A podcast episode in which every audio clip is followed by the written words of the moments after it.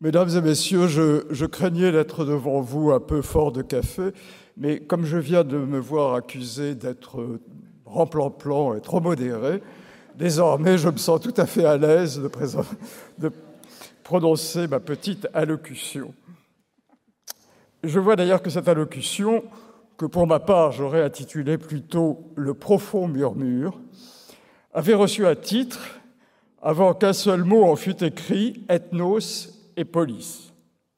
Ce sont là deux concepts infiniment riches qui pourraient faire l'objet de passionnants débats. Ils ont donné lieu à un savant petit livre d'Henri de Vavasseur, dont il vient d'être question, L'identité, socle de la cité, sous-titré justement Réconcilier, ethnos et police. Ils n'ont qu'un défaut à mes yeux, ils ne sont pas à moi, je ne m'en suis jamais servi. Sans auteur ou orateur, les évoquerai devant vous mieux que je ne saurais faire. Je préfère m'en tenir à un seul terme que je crois capital et que j'ai assez longuement évoqué dans un petit livre qui n'est lui-même qu'à tirer à part d'un long article de mon dictionnaire des délicatesses du français contemporain. C'est un terme à faire frémir, je vous préviens, même, même en cette assemblée. C'est le mot race. Ici, deux considérations préalables, si vous permettez. Les écrivains ne sont ni des philosophes ni des intellectuels.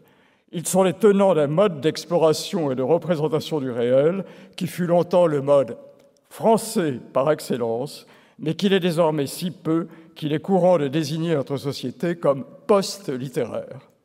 De sorte que la nature même de cette appréhension du monde n'est désormais plus comprise. Définissons-la à tout hasard, si vous voulez bien, comme une non-coïncidence du sens avec lui-même, des mots avec leur signification.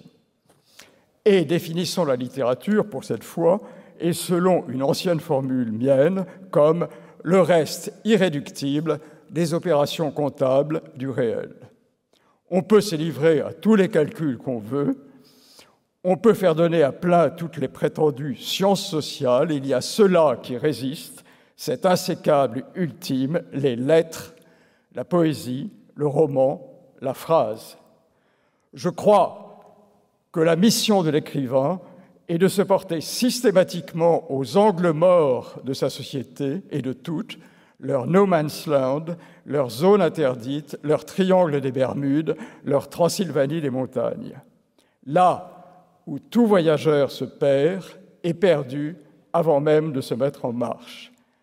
Race est un de ces l'Occi desesperati de la pensée, son château des Carpates, sa mer des Sargasses. Bien des héros s'y sont risqués, bien des vaisseaux s'y sont aventurés, la plupart n'en sont jamais revenus, ou alors dans quel état? Deuxièmement, et qui paraîtra sans rapport avec mon premièrement, tel qu'il s'agisse d'un dragon, d'un dieu des tempêtes, d'un homme, d'un groupe d'hommes, d'une coalition d'intérêts ou d'une machine, des machines, de la machination, telle, disais-je, qui entend commettre un crime épouvantable et ne s'en voir faire aucun reproche, au contraire, celui-là, ou cette machine, cette salle des machines, cette machination, doit absolument disposer de ce que j'ai appelé une arme absolue de langage, un formidable appareil à faire taire, un bouclier nucléaire, un écu à tête de méduse qui paralyse toute opposition. Pour le bloc négationniste génocidaire, celui qui promeut le grand remplacement tout en niant qu'il survient, le mot race remplit idéalement cette fonction. Le terme est maudit. Qui l'emploie est un homme mort. C'est d'ailleurs un homme mort qui vous parle. Or, il est essentiel de noter que cette malédiction est récente, toute moderne. Elle n'a même pas 50 ans. Le général de Gaulle n'hésitait pas à parler de la race et des races en des phrases dont certaines sont fameuses, l'une en particulier, citée et recitée, sur les Français qui sont avant tout un peuple européen de race blanche, de culture grecque et latine et de religion chrétienne, etc. Vous la connaissez tous par cœur. Georges Pompidou encore parlait couramment de la race, des qualités et des défauts de notre race et assurait, dans ce qui lui tient lieu de mémoire, que ses parents étaient de bonne race française. Il donne à cette tournure un sens essentiellement moral, d'ailleurs, et l'on ne saurait trop relever au passage que le seul fait de parler de la race française devrait suffire à prouver qu'on n'est pas raciste au sens antiraciste du terme. La race française, comme la race des atrabilaires, à laquelle je dois convenir que j'appartiens un peu, ou la race des lecteurs de Montaigne, n'a que fort peu de caractère ethnique. Que s'est-il passé?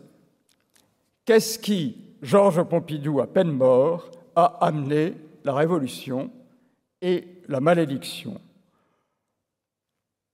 Le grand remplacement, ou changement de peuple et de civilisation, ou encore, pour emprunter à Aimé Césaire sa propre expression, le génocide par substitution, et le crime contre l'humanité du XXIe siècle.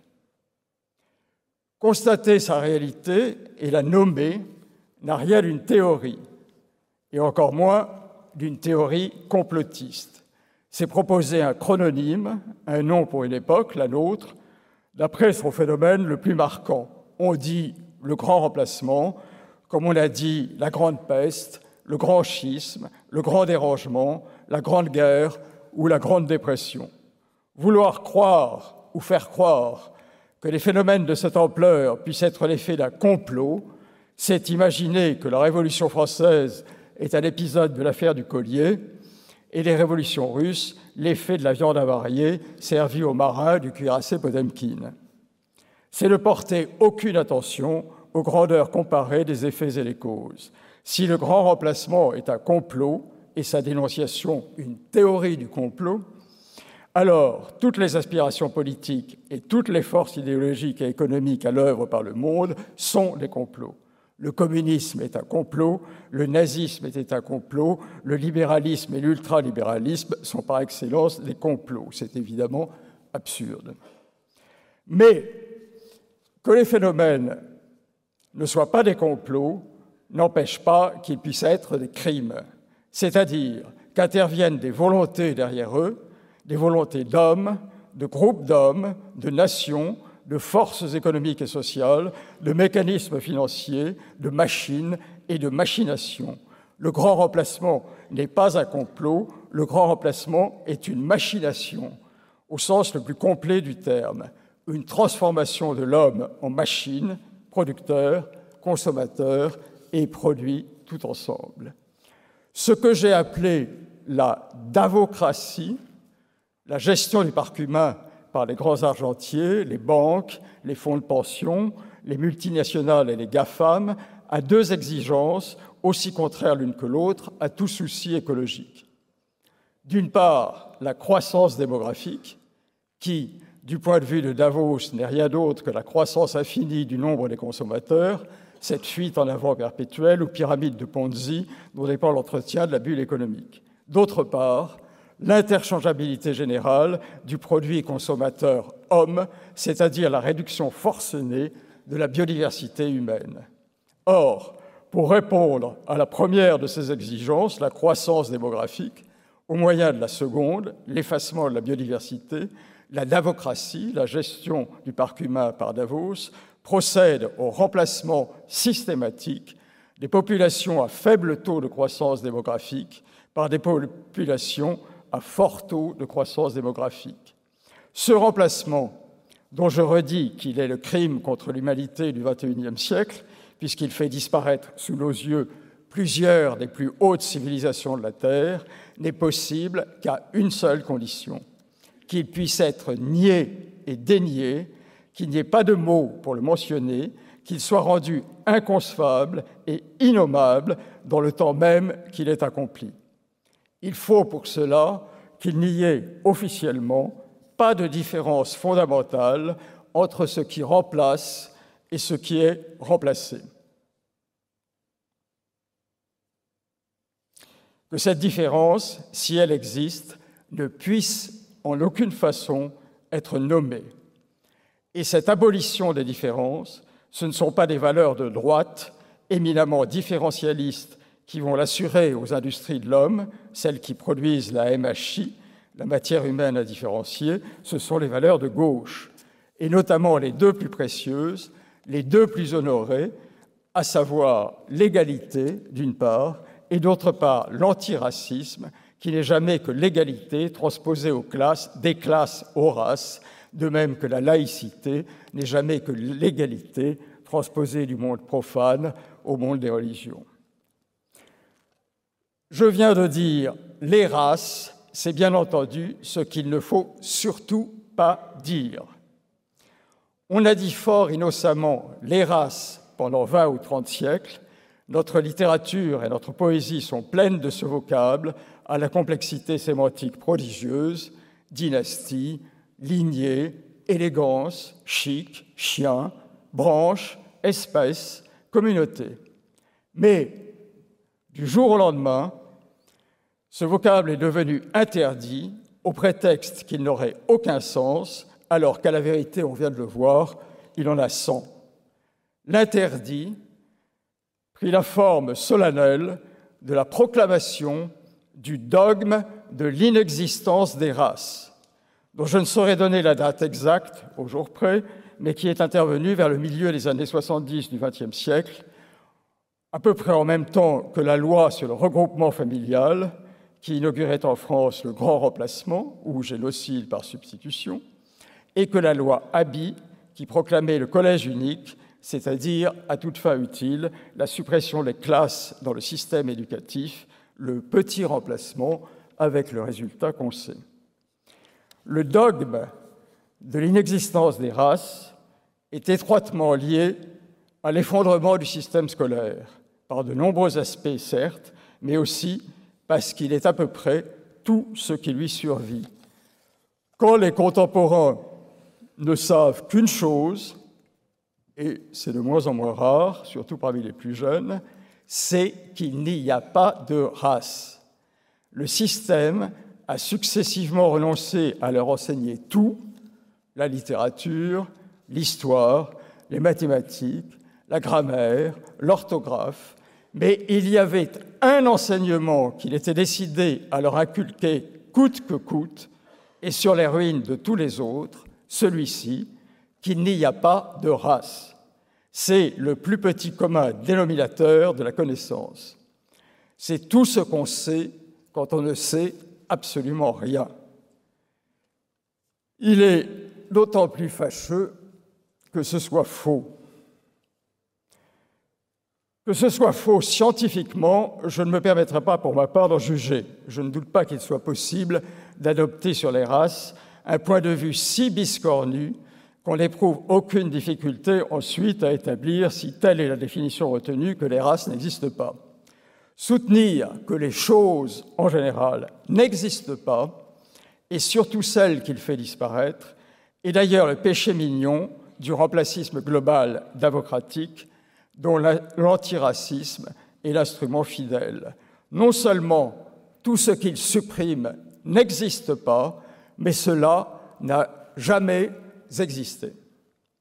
La culture française n'existe pas, les Français de souche n'existent pas, la France a toujours été un pays d'immigration, les races n'ont jamais existé. Nous avons affaire au premier négationnisme génocidaire rétrospectif. Toutes les conditions du crime parfait sont réunies. Comment pourrait-il y avoir génocide de peuples qui n'existent pas, de races qui, par définition, n'ont jamais existé? Même les nazis, qui sont pourtant par bien des côtés les principaux aspirateurs du remplacisme global démocratique, les inventeurs et premiers praticiens du grand remplacement, leur Umvolkung, même les nazis n'étaient pas allés jusqu'à prétendre que les juifs n'avaient jamais existé. Les races, naturellement, ont très mal pris la nouvelle de leur inexistence d'autant que personne n'avait eu la courtoisie de les prévenir. Elles n'ont jamais pesé si fort dans le cours des affaires du monde ou dans la formation des opinions, ni ne se sont montrées si querelleuses, voire égorgeuses, que depuis qu'elles n'existent pas. Une des bizarreries du dogme de l'inexistence des races, qui à la vérité n'est que bizarrerie, invraisemblance, approximation inouïe, c'est qu'il n'est un instant soutenable qu'à la condition que le mot race y soit pris par les antiracistes, ses auteurs et promoteurs, dans la même acception exactement que par les pires racistes, c'est-à-dire comme un terme scientifique ou pseudo-scientifique.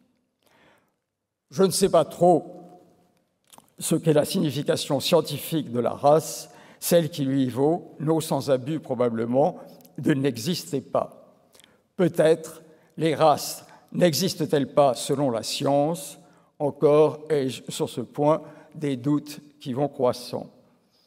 Je n'exclus pas, encore que je ne crois guère, que les promoteurs du dogme soient de grands biologistes. Je suis sûr, en revanche, qu'ils sont d'exécrables linguistes ou sémiologues. Or, linguistique et sémiologie sont des sciences, elles aussi, au moins officiellement. Et y prétendre que les races n'existent pas est aussi absurde que de soutenir que les classes sociales n'existent pas, ou les Français, ou les sexes. Encore une fois, il faut, pour soutenir une chose pareille, réduire le mot à un vingtième à peine scientifique ou pseudo-scientifique de l'arc énorme de ses significations. Et ce petit vingtième, je le répète, est celui qui intéressait seuls les racistes de stricte observance, que les antiracistes ont repris d'eux sans y rien changer, seulement pour le nier selon leur pente. Le mot antiracisme a totalement changé de sens au point qu'il serait loisible de distinguer deux acceptions totalement différentes de ce terme, avant et après le grand renversement du milieu des années 70, avant et après la proclamation du dogme de l'inexistence des races. Le premier antiracisme est né de l'infiniment légitime plus jamais ça des camps de la mort, ce qui le rendait absolument incritiquable. Et certes, il n'y avait rien en lui de critiquable dès lors qu'il était la protection contre les persécutions de certaines races particulièrement menacées, les juifs, les noirs, les tziganes, les indiens d'Amérique, etc. Le second antiracisme, lui, c'est la négation de l'existence des races, c'est le dogme, c'est le prétendu multiculturalisme, cette déculturation de masse, la colonisation de l'Europe, le génocide par substitution, la promotion à tous les instants du métissage et du changement de peuple. Rien ne serait plus logique et ni, selon moi, plus souhaitable qu'un renversement en symétrie du mot racisme, qui de lors n'aurait pas d'autre sens que l'amour des races, la conviction de leur existence, l'organisation de leur heureuse coexistence à toutes. Considérez, je vous prie, ce chiasme, puisque c'est l'antiracisme qui est désormais génocidaire, ne serait-ce que par substitution, c'est au racisme qu'il revient d'être protecteur des hommes, des femmes, des races, des peuples, des animaux, des paysages et de la terre.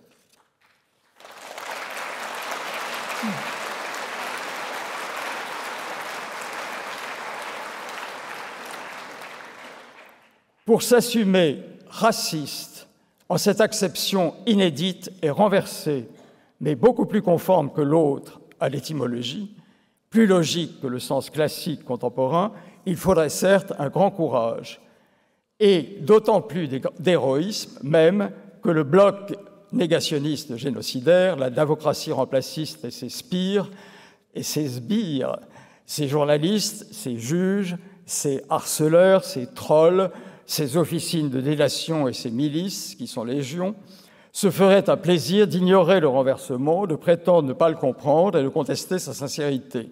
Mais le profit serait immense, je le crois, car c'est là, c'est autour de la race que nous sommes tenus en respect chaque fois et rendus tout à fait impuissants à exprimer les choses les plus simples et les plus vraies.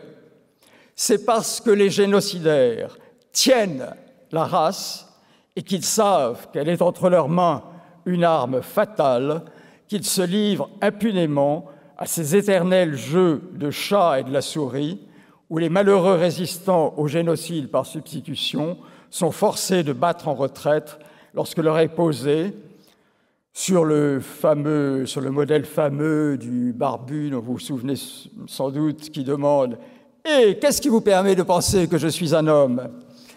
La question de savoir ce qui exactement leur donne à penser, à eux, qu'un wagon du RER e ou un quartier de Marseille ou un égorgement de plus donne raison au tenant de la notion du grand remplacement. À quoi voyez-vous cela? Qu'est-ce qui vous permet de faire cette observation? Sans recours à la race, à son évidence interdite, il n'y a pas de réplique possible.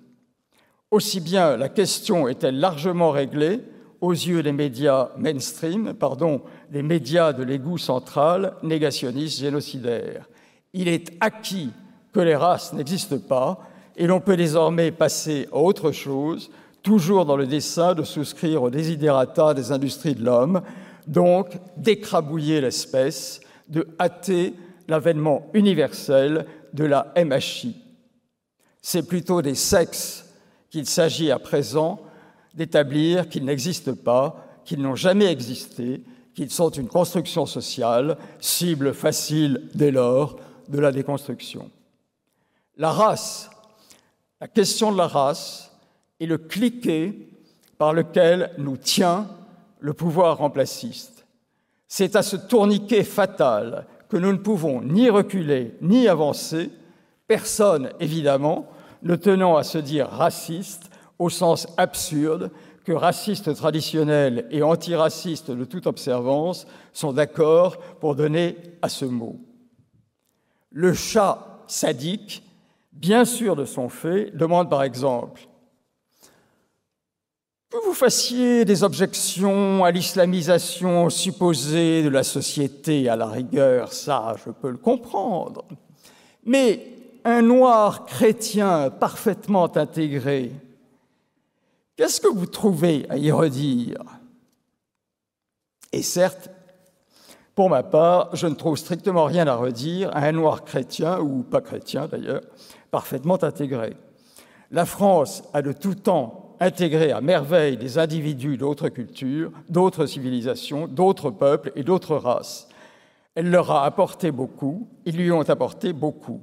Mais la France ne peut absolument pas intégrer des dizaines de millions de Noirs ou d'Asiatiques ou d'Arabes, chrétiens ou pas chrétiens, parfaitement intégrés ou pas intégrés du tout. Que, messieurs et mesdames les antiracistes, veuillent bien avoir l'obligeance de pousser leur raisonnement jusqu'au bout. Sa portée génocidaire apparaît immédiatement. Non seulement une France, et d'ailleurs une Europe peuplée à 60 ou 70% de Noirs, d'Arabes, de Coréens ou d'Indiens d'Amérique, ne serait d'évidence plus la France, plus l'Europe, mais encore faudrait-il rendre compte devant Dieu et devant les hommes de l'effacement impliqué de leur culture et de leur population indigène.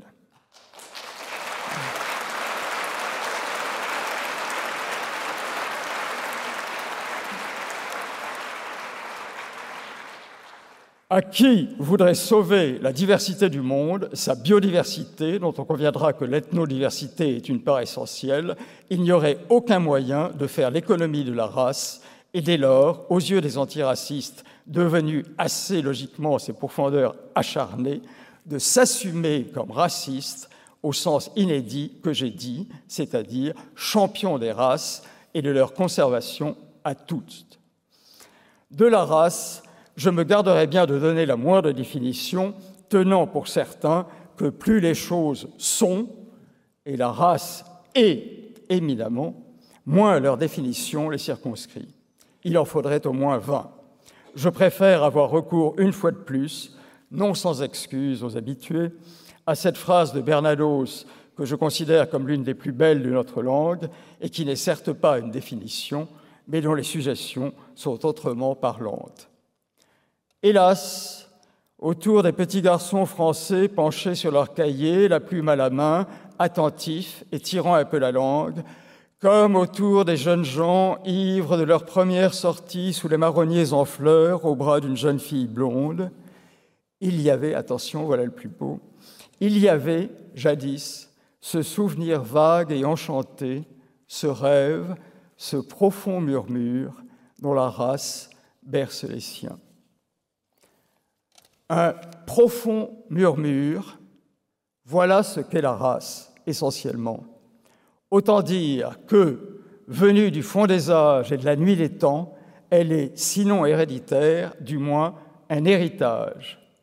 C'est précisément ce que ne lui pardonnent pas les industries d'avocratique de l'homme qui veulent, pour les bidons du bidonville global, une humanité liquéfiée, sans grumeaux, interchangeable à merci, et qui ne voient en l'héritage qu'une inégalité, ce qu'il est d'ailleurs sans aucun doute. D'où leur horreur de la transmission, qu'elle soit culturelle, culture générale, respect de l'autorité des maîtres, éducation de l'attention, et c'est pourquoi il faut détruire l'école et la culture, ou qu'elle soit matérielle, maison de famille, meubles, bibliothèques, tableaux, et c'est pourquoi il faut s'acharner sur le patrimoine comme sur le patronyme et sur tout ce qui relève des pères. Le remplacisme global est une coalition universelle contre le temps. Il veut un présent perpétuel de l'hébitude, un dacapo de tous les instants, un incessant grand reset.